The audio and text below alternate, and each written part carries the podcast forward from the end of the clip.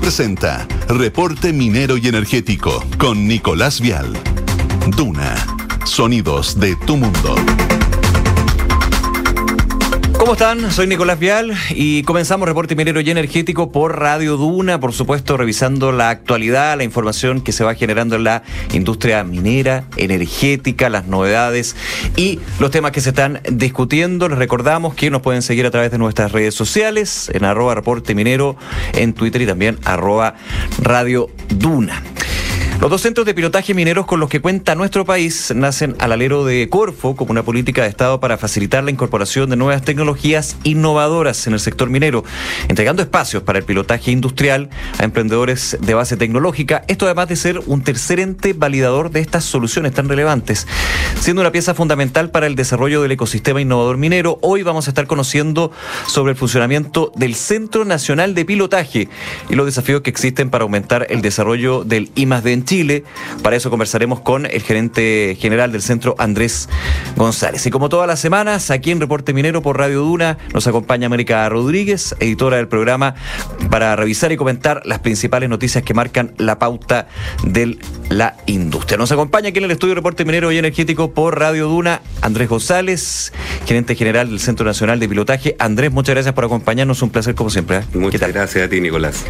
Eh, primero, cinco años desde que empieza a operar el Centro Nacional de Pilotaje. Expliquemos un poquito para los que no estén familiarizados con el centro, cuál es el objetivo, de qué se trata y la evaluación también que hacen de estos años ya de funcionamiento. Súper, sí, efectivamente se cumple un ciclo y justamente tengo la suerte de, entrar a la institución ya hace, hace menos de un mes, de hecho. Eh, y antes de contarte qué es lo que hacemos, me gustaría contar el propósito y, por qué lo hacemos o el para qué finalmente, el Centro Nacional de Pilotaje lo que buscamos es reducir el riesgo en el desarrollo y la adopción de nuevas tecnologías para la minería. Eh, y, con qué propósito? Básicamente acelerar el escalamiento y la futura implementación. Ese es el, fin de nuestro, de nuestro quehacer. ¿Cómo lo hacemos? Piloteando en escala real, en lo que siempre ha sido complejo en la minería, eh, donde pruebas esto, donde demuestras que funciona más allá del patio de tu casa, un sitieriazo. Claro. Eh, y efectivamente en ese sentido hemos desarrollado capacidades eh, a lo largo de todo Chile. Básicamente, eh, ese pilotaje a escala real que se hace de manera rigurosa, imparcial, eh, lo desarrollamos al menos en 11 sitios de prueba que tenemos en 6 regiones del país. Esa es la clave. Sitios de prueba, porque aquí pasar más allá de, la teoría, de lo que puede ser el modelamiento, de la simulación con respecto a una innovación, un desarrollo tecnológico para la minería que puede abarcar miles de temas, lo podemos conversar, es poder probar esto, lo que acelera también la implementación, la eventual implementación, eh, la comercialización de ese producto y por sobre todo ir afinando también lo que son esas mismas pruebas. Exacto, justamente, preparamos bien las pruebas, las hacemos de forma rigurosa, contratamos a asesores, ya sean externos o incluso en la red de capacidades que tenemos también.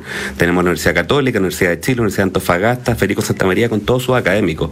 Si hiciera un conteo rápido, hay fácilmente más de 10.000 académicos eh, disponibles eh, para generar esta, este pilotaje y acompañarlo desde sus capacidades que van más allá de la ingeniería, que siempre se piensa ingeniería, minería, solamente eso, medio ambiente con suerte, la verdad es que la minería es un espacio rico y virtuoso para diferentes disciplinas, básicamente. A ver, son cinco años, eh, tú, nos cuentas, eh, estás hace un mes de, dentro de lo que es el Centro Nacional de Pilotaje como gerente general, pero hay toda una experiencia y también un boca a boca bien relevante para, para emprendedores en el área de la minería, para proveedores mineros, también para empresas, para ir, eh, o sea, aquí el match es súper simple digo súper simple, bueno, no es para nada simple, pero simplificándolo, mm. una empresa minera eh, que busca un tipo de solución, por ejemplo, en el tema de la molienda de piedra o el tema de eh, costos de eficiencia en costo, encuentra un proveedor minero, tengo esta solución para usted, ya perfecto, pero necesito ver cómo se da esto. Y si funciona. Eso finalmente es un match que permite eh, área, este test de prueba que presentan los centros nacionales de pilotaje. Exacto, de alguna manera uno podría decir que somos una especie de celestino encontrando eh, las dos partes que se quieren conocer, pero además eh, parando ahí un poco esto y viendo cómo efectivamente se pueden implementar esto, no, qué requisitos o qué mejoras finalmente requiere esta tecnología, no solo yéndonos al pilotaje. El pilotaje es un instrumento, un instrumento validador, pero usualmente mensualmente salen y entregamos recomendaciones en esto. Recomendaciones... No solamente dar el sitio de prueba. Exacto, y no solamente entregar los resultados duros. Cuando tú estás al centro de la mesa en un día domingo, tú tienes la responsabilidad también de hacer que las cosas funcionen. Y digo al centro de la mesa porque justamente tienes personas que están en una mesa larga, hasta que uno ve en algunos comerciales, ¿no? O que nos toca vivir el domingo. El Centro Nacional de Pilotaje está al centro, valga la redundancia. Estamos en el medio de la cadena de desarrollo tecnológico, donde conectamos algo de laboratorio, lo escalamos, eh, lo acompañamos Então, en, la prueba de escala real y finalmente hacemos que las cosas pasen recomendando y algunas veces también nos toca tironear un poco tecnología en desarrollo de acuerdo a las necesidades que tiene la industria y las mineras en particularmente. No es esa nuestra misión, pero de alguna manera se transforma en nuestro deber como institución. Estamos conversando con Andrés González, eh, gerente general del Centro Nacional de Pilotaje. Déjame preguntarte, Andrés, eh, en, este tiempo, ¿cuáles son, tú decías, eh, la, industria minera no, es solamente la ingeniería, sino mucho más, y eso es bien relevante en términos de la labor que cumplen ustedes como este centro, Centro Nacional de Pilotaje. ¿Cuáles son las tendencias tecnológicas, lo que se está buscando y lo que finalmente también se está probando a través de organismos como ustedes? Sí, hay uno básicamente ve lo mismo que sabemos de tendencia, industria 4.0, descarbonización, que es un gran paraguas finalmente, desde la energía, desde los procesos individuales, la minería verde, eh, y también va todo bajo un gran paraguas que, que, que, a poco se ha instalado ya y es, muy poco discutible. Todo esto apunta a una licencia social para operar. Eh, si las operaciones y las mineras demuestran y se empiezan a hacer cargo, que lo están haciendo, de recoger esas brechas, de reducir su impacto negativo, aumentar el positivo sobre un territorio que la palabra territorio también es súper flexible y finalmente podemos abrigar al menos nuestro país completo como territorio, la verdad es que ahí empiezan a pasar cosas maravillosas y ese paraguas, ese foco de aumentar y generar bienestar e impacto positivo, te abriga tecnologías desde la productividad, competitividad y también innovación respecto a economía circular, por supuesto que está muy presente, la verdad es que es un sinnúmero y es muy bonito ver eso desde distintos actores, distintos eh, roles que hay en el ecosistema de innovación. Hablemos un poquito de innovación, eh, ¿cómo se ve la innovación desde la gran minería, la mediana minería, desde la industria que se acerca justamente al Centro Nacional de Pilotaje y, insisto, busca hacer ese match mm. para solucionar problemas que quizás hace algunos años no lo vea como un problema o como una situación. Muchas veces no son solamente problemáticas, sino avances que son necesarios y hay que encontrar partners en este sentido. Exacto, mira, hay dos cosas. La primera, eh, aterrizo en el Centro Nacional de Pilotaje y me doy cuenta de todo lo que se ha hecho. Se trabaja con grandes mineras, tenemos convenios amplios con Codelco, con BHP, eh, con Anglo, eh, donde justamente estamos siendo el partner para poder reducir el riesgo, lo que te decía al comienzo, reducir el riesgo en la implementación, en la validación, vía muchas veces la aceleración. Exactamente. Y por otro lado, eh, te voy a comentar el segundo punto, que efectivamente este match que uno dice, la verdad es que se puede hacer relativamente fácil, como tú dices. Pero más allá del match, el tema es que hay que acompañar ese match para que esto funcione y las personas o estas dos tecnologías y necesidades de la minera salgan de la mano y puedan escalar. En eso generando, generando una mayor confianza también. Exacto. Y eso es una brecha que el Centro Nacional de Pilotaje se está haciendo cargo. Es parte del deber que yo te digo, más allá de, la mecánica del pilotaje en sí. Somos un actor que debe asumir ese deber de que las tecnologías avancen y, ojalá se implementen y por supuesto las que no están listas todavía caigan en un ciclo de mejora para poder escalar. Eso también es relevante. Muchas veces me imagino que en el caso del Centro Nacional de Pilotaje se encuentran con innovaciones que les falta un poco o hay que ir afinando. Eh, eh, ahí también en el acompañamiento que ustedes tienen no solamente de generar el sitio de prueba, sino evaluar lo que es una prueba eh, es un avance para emprendedores, para proveedores mineros en ese sentido. Exacto, y es donde te ya, dije y quiero reiterar, de que no es un check, no check, se valida o no se valida. Eh, y esos resultados a veces pueden ser eh, diferentes a lo que espera cada parte, a lo que espera la minera, que lo, que espera un desarrollador de tecnología, lo que espera un gran desarrollador tecnológico, también con lo que, lo que trabajamos acá hay que apuntar al resultado, pero también es muy importante esas recomendaciones y esas recomendaciones son claves aun cuando sea un resultado positivo, un check, pero aún más, por supuesto, cuando es un no check hay que repensar esto, porque nuevamente el propósito es que esto resulte y genere impacto. Andrés, eh, conversamos con Andrés González, gerente general del Centro Nacional de Pilotaje. Eh, en su experiencia dentro de este ecosistema, ¿cómo ven actualmente el, el I+.D., la innovación más desarrollo en Chile? Wow, eh, de hecho lo conversamos, la pregunta, pero... lo conversamos en, en, televisión, en tu programa, hace unos pues. buenos meses atrás, con otra camiseta, por cierto, pero está avanzando. Yo lo dije ahí, lo sigo viendo y lo veo ahora desde otro rol, pujante. Eh, y con muchas oportunidades pero también hay que estar consciente de ciertas brechas que tiene nuestro sistema y de los cuales nuevamente instituciones como el Centro Nacional de Pilotaje debe hacerse cargo. No basta con apuntar a, las políticas públicas, no basta con apuntar a las empresas de lo que no están haciendo, al contrario, tenemos que sentarnos en una mesa y tenemos que levantar iniciativas conjuntas y colaborativas para hacernos cargo, por ejemplo, de cómo guiamos desarrollos tempranos en, en etapas iniciales de desarrollo desde escala laboratorio para que eso esté apuntado a las necesidades de la industria. Es muy válida y es muy necesaria la curiosidad científica de desarrollar desde lo que tú crees que se necesita. Pero ahí es aún más valioso validar si eso efectivamente atiende una necesidad y que sea más o menos a mediano o corto plazo en el país. Nos cuesta eh, de escasos recursos, somos un país de escasos recursos finalmente comparado con países desarrollados. Por lo tanto, eh, yo sostengo que nuestra matriz de inversión debería estar en, en I D, debería estar apuntada justamente a desarrollos que se pueden cosechar en dos o tres años, eh, al menos, o en ciclos cortos, pero de acuerdo a las necesidades del país, de la industria. ¿Y sabes por qué? y te pregunto específicamente desde lo que es la industria con, con las proyecciones de una demanda importante, con las dificultades justamente que se generan con este, con este problema virtuoso, digamos. Oiga, voy a necesitar más de usted, voy a, voy a tener que generar más negocios con usted. Chuta, pero tendré la capacidad de poder llegar a esa, a esa demanda. Eh, la innovación y desarrollo aquí puede tomar un papel eh, fundamental importante y lo está haciendo, ¿no? Sin duda, para, para mí es el camino que tenemos que recorrer como país. Tenemos esa oportunidad, justamente aprovechar esta gran industria y el gran, la gran potencia que tenemos a nivel mundial para generar desarrollos que finalmente sofistiquen la matriz productiva del país, pasemos a la famosa y, que todos queremos esta economía del conocimiento. Eh, y ahí es donde nosotros justamente con las capacidades aportamos a suplir la brecha de la validación industrial que es muy dura, es una de las más duras, porque después tú puedes con un resultado, eh, con buen pilotaje, con buenos resultados en terreno, tú puedes empezar a acceder a, a fondos de inversión que tampoco están calibrados a veces a la necesidad de capital que te requieren esta tecnología en minería. Y ahí es donde hay otra brecha, perdón, justamente.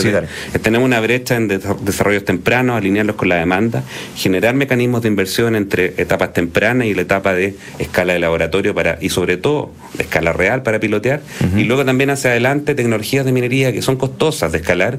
¿Dónde están esos fondos de inversión? Ya sea en Chile, idealmente, o también en un compuesto entre Chile y extranjero, para que justamente tengamos este aterrizaje de la tecnología y el escalamiento deseado. Perdóname, eh, eh, un punto. ¿Por qué es tan difícil la validación industrial? Y si eso hay una comparación con respecto a otros países frente a Chile. Perfecto. Mira, eh, te voy a poner un ejemplo. Si tú desarrollas, por ejemplo, un camión muy básico y jugando, un camión autónomo pequeñito en el patio de tu casa, primero lo hiciste en, la mesa de tu cocina, lo jugaste dentro de tu casa, luego escalas un poquito, y ya te salió un poquito caro jugar con un camión, eh, si tienes hijos, jugar con tu hijo con un camión autónomo en tu patio. La escala minera significa pasar a veces mil por eso, mil veces de inversión, mil veces de esfuerzo, donde no necesariamente tú tienes también las competencias y las capacidades para fabricar o producir a esta escala. Entonces, eso es ese salto es complejo y ya también requiere muchas veces inyección de capital de riesgo, que efectivamente el riesgo es alto en esa instancia. Lógico. Ahí está la validación entonces cuando, cuando llegamos al mundo real, digamos. Exacto, llegamos al mundo real y finalmente es go no go. Vamos adelante, resultó, si no volvemos atrás un poco para llegar a algo valioso. Y fíjate que me imagino que ese, insisto, yo, yo lo planteo como el mundo real, no mm. digo que lo anterior sea irreal, pero obviamente va escalando y, y mm. ahí está la gracia del concepto. Ese mundo real se va configurando también por parte de quién puede ser el cliente en este caso. La empresa que finalmente demanda esta innovación, esta tecnología y te dice, no, pues que yo necesito de estos camiones chiquititos que me tú, necesito 50. Exacto. Y lo necesito de tal y tal características, dependiendo también y pensando, por ejemplo, los yacimientos mineros con las particularidades que tiene uno contra otro. Son todos distintos. Exacto. Y ahí es donde hay que abrir un poco los ojos, los oídos también a distintos modelos de negocio para poder escalar. Eh, uno usualmente piensa que una startup lo que hace es levantar capital y si es necesario construye una fábrica y vamos produciendo, escalando con distintas eh, unidades productivas o puedes mandar a maquilar eventualmente, aquí eso se hace un poquito más complejo, pero hay oportunidades clave que a veces distintos actores se puede, pueden aprovecharlas. Por ejemplo, grandes proveedores como Aprimin u otros lo están haciendo y pueden hacerlo con más fuerza de buscar nuevas startups y meterlas en su portafolio de negocio. Justamente, una empresa que ya está trabajando con la gran minería, adopta, escala y viabiliza una tecnología, justamente lo que hace es meterlo en su core de negocio, involucró a estos desarrolladores y sacó algo al mercado y generó impacto, que es lo que se quiere. Andrés González, gerente general eh, del Centro Nacional de Pilotaje, muchísimas gracias por acompañarnos, Andrés. Todo el éxito. Gracias a ti. Cinco años ya del centro, haciendo, insisto, me, gusta este, esta, esta mirada del match, porque es necesario tener a alguien en el centro que te, que te aterrice muchas veces las necesidades, la idea y por sobre todo también haga ese contacto entre eh, proveedores de la minería, empresas mineras, bueno, y tantas otras más, no solamente desde la ingeniería, me, me quedo con lo que tú decías, ¿ah? sino que actualmente en la minería, y lo comentaba mucho en el programa, desde la licencia social, tantas otras, eh, otros puntos que son necesarios eh, poder generar en ese punto. Muchísimas gracias. Muchas gracias, Nicolás. Solo un comentario final. Por favor. Una noticia más bien, una novedad. Vamos. Eh, vamos a publicar mañana nuestra memoria anual. Nos encantaría que nos visiten el sitio pilotaje.cl, que vean lo que hemos hecho, el impacto que estamos generando y, por supuesto, invitarlos a que los desarrolladores de tecnología, las mineras con los que no estamos trabajando y otras industrias que busquen transferencia e innovación interindustria, por favor, contáctenos. Sí, recordemos lo que esto no es solamente para la minería, esto porque el programa aborda esto, pero Exacto. es para, para Pero la distintas invitación es áreas. a toda la industria justamente y nuestro rol también inicialmente es revisar y recomendar y buscar oportunidades. No necesariamente hay un pilotaje en ese momento, pero vamos a buscar algo en conjunto. Perfecto. Mucho éxito, que esté muy Muchas bien. gracias, Gracias por acompañarnos en el Que programa. esté ¿eh? muy bien. ¿Y sabía usted que SQM ha contribuido a entregar soluciones para el progreso humano? Sus productos son esenciales para la industria de la salud, alimentación, tecnología y la generación de energías limpias que mueven al mundo. Estamos en Reporte Minero y Energético en Radio Duna. No olviden escribirnos sus dudas, comentarios, los temas también que quieren que tratemos en el programa, por supuesto, a través de nuestras redes sociales, arroba Reporte Minero, o suscribirse a nuestro portal www.reporteminero.cl. Ahí podrán recibir diariamente el newsletter con las principales noticias del sector. Ya estamos con nuestra editora, la que sabe más que el que habla acá. Siempre, América Rodríguez. ¿Cómo estás, América? Muy bien, ¿y tú, Nicolás? Bien, pues todo bien. Qué bueno. ¿Qué tenemos? Las novedades de las últimas semanas. Hay harta cosa. ¿eh? Sí, harta cosa. Mm, vamos a partir por un tema que está bien candente, que tiene que ver con los avances en materia de fundiciones, porque efectivamente mañana se marca un hito, este 31, que es el cierre de la fundición Ventanas. Pero antes de eso, eh, vamos a contarles que eh, el Sindicato de Trabajadores número uno de la Fundición Hernán de la Lira, de la empresa nacional de ENAMI, eh, eh, recibieron el oficio ordinario 201 del Ministerio de Desarrollo Social y Familia y la Comisión Chilena del Cobre, donde se reconoce oficialmente el primer hito del proyecto de la nueva fundición para ENAMI. Esto es muy relevante porque es una vieja mm, eh, bandera de lucha que tienen los sindicatos de renovar la planta en Paipote, que se encuentra en Copiapó. Y bueno, ya se ha informado que se van a hacer eh, un- obras de ingeniería de factibilidad por 9 millones de dólares, 9 millones 667 mil. Y se va a seguir con la, eh, el perfil de la refinería por 9 millones 561 mil y la planta de metales nobles por 106 mil dólares. Esto data de hace mucho tiempo. Entonces esto es como un- una concreción relevante para ellos para empezar a pensar en una nueva fundición con mejores normas de captura de, de gases, etcétera. La inversión total serían para una nueva fundición, o sea, una nueva fundición con tecnología de punta de 1.200 millones de dólares. Esto sería rehacerla completamente. Eh, Exactamente. Ya. Desmantelar la anterior y armar una nueva. No es algo como para poder parchar. Porque recordemos que en Chile desde el año 2013 hay un decreto del Ministerio de Medio Ambiente, que es el decreto 28, que obliga a las fundiciones a mejorar su infraestructura para capturar arsénico y varios gases más. El tema es que, claro, todas esas medidas, eran un 95% de captura, fueron como parchando a las, las, eh, las, eh, las instalaciones. Claro. Pero, pero finalmente, claro, ahora estamos pidiendo una, una captura ojalá del 98-99%. Entonces, esas inversiones quedaron obsoletas. Además de Con esto, tecnología que se ha ido también añadiendo año a año. Exactamente. sumando, Hemos tenido muchos avances tecnológicos Sí, en claro. el último tiempo muy importantes en esta materia. O sea, recordemos que hay lugares en Europa, en Asia, donde las fundiciones están en la mitad de la ciudad porque son tan altamente tecnologizadas que se logra una captura del 99%. Son más limpias que un auto. Totalmente. Imagínate, totalmente. imagínate.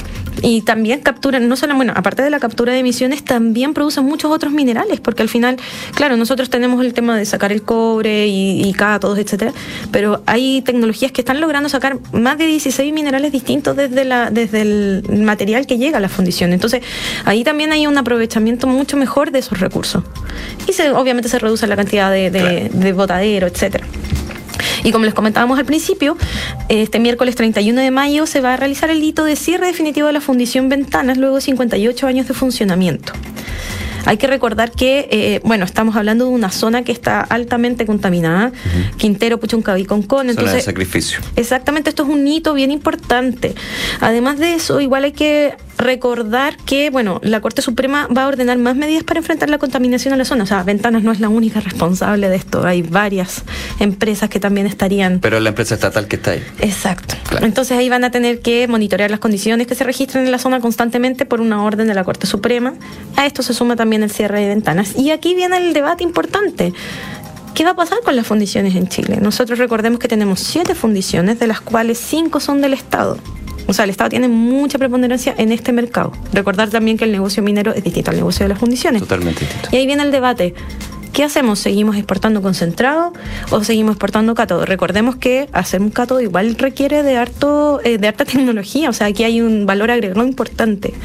Yo creo que esa, esa conversación se va a venir en los próximos días, bueno, en las próximas semanas. Desde el gobierno ya estaban trabajando en una propuesta, pero es súper lamentable esto, pero desde el 2014 Se ha discutido mucho este tema. O sea, recordemos que en 2015 se hizo una comisión de fundiciones que no llegó a nada. No. Que sepamos nosotros. Claro, que sepamos nosotros. claro. Después se dijo, se dijo el 2019 el cierre de ventanas, no se cerró después. Después se volvió a reflotar el tema. Entonces ha sido una discusión como de nunca terminar. Y es relevante considerando que puede ser algo muy estratégico. Sí. Tenemos declaración, ¿no? así es. Del diputado Diego Ibáñez, que es justamente de esa zona y también miembro de la Comisión Minera y Energía. Vamos a escuchar.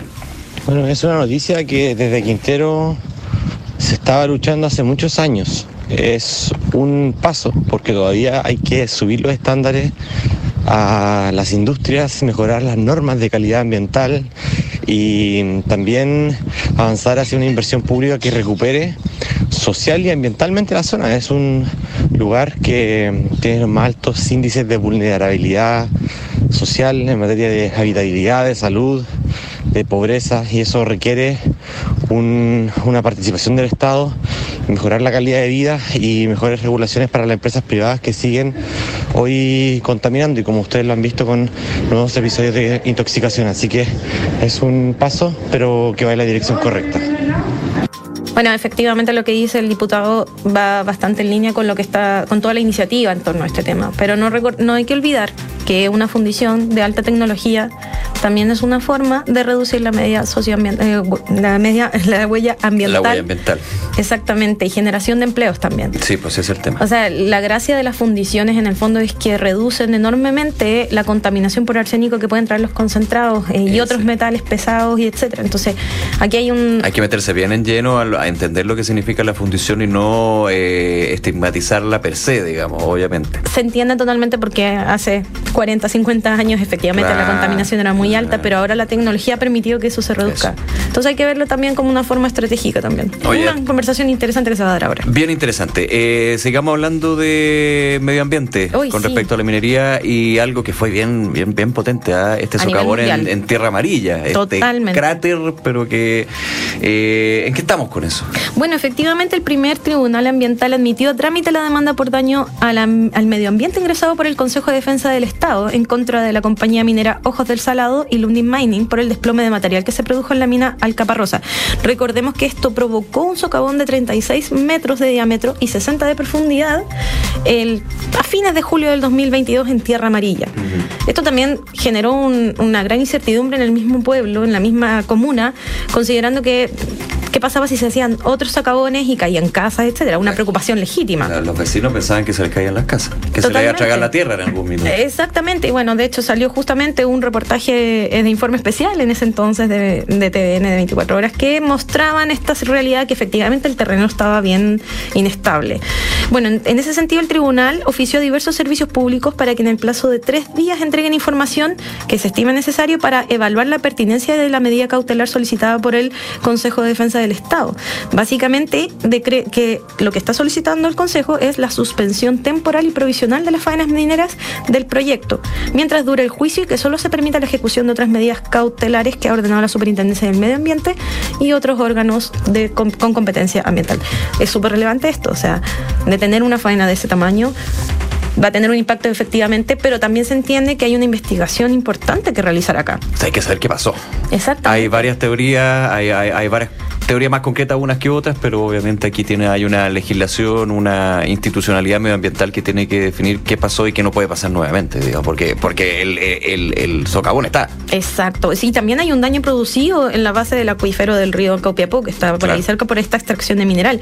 O sea, esto es una, según el Consejo de Defensa del Estado, esto sería una sobreexplotación de la faena minera y que por esta razón habría provocado. Es una teoría concreta. Exactamente, pero eso hay que investigarlo muy bien. Lógico.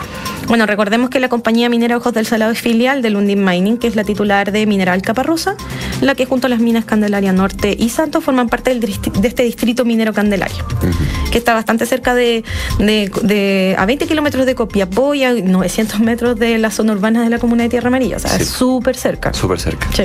Así que esperemos ahí que, que eso avance de forma positiva. Oye, y hablemos de proyectos de ley. Esto es bien interesante porque a, muchos se nos puede haber pasado ahí, entre tanto, nos quedamos muy pendientes de lo que era el, proyecto en su minuto, próximamente a ser ley de royalty minero, y esto ah, tiene una relación. ¿eh? Exactamente. Bueno, recordemos que eh, el año pasado, en noviembre de 2022, el gobierno, de, o sea, el presidente Gabriel Boric presentaron un, proyecto de ley para cambiar la tramitación de la ley 21.420, que era un mecanismo creado para aumentar la recaudación del financiamiento de la pensión eh, garantizada universal. Efectivamente, este proyecto fue presentado por el gobierno del presidente Piñera unas semanas antes de que asumiera el presidente Gabriel Boric. Entonces, esto fue detenido en el proceso. Se logró aumentar el plazo para que entrara en vigencia esta ley a enero de 2024, pero de forma paralela se presentó esta, este, este nuevo proyecto de ley que modifica disposiciones del Código de Minería. Entre esos el que mencionábamos recién, el artículo 10 de la ley 21.420, que reduce o elimina exenciones tributarias que indica la Ley Orgánica Constitucional de Concesiones Mineras, la Ley 18.097 y el Decreto de Ley 3.525 que crea el Servicio Nacional de Geología. Bueno, tiene un, tema, eh, tiene un trámite constitucional de suma urgencia y la verdad es que lo que manifiestan las autoridades tiene que ver que estos cambios gatillaron mucha incertidumbre en el sector minero porque tenían que entregar cierta información geológica que tal vez no era realista entregarla efectivamente. Entonces, las problemáticas no tenían que ver con las exenciones tributarias, sino con una serie de problemas asociados al requerimiento de información que mencionábamos recién, el cambio de TOM de las coordenadas de las propiedades mineras y la aplicabilidad de las rebajas de patente por trabajo. Entonces, esa es una. Se va a empezar esta discusión ayer, empezó efectivamente, y se espera que a fin de año esto ya estaría resuelto, considerando que la vigencia de la ley 21.420 de la PGU empieza en enero de 2024.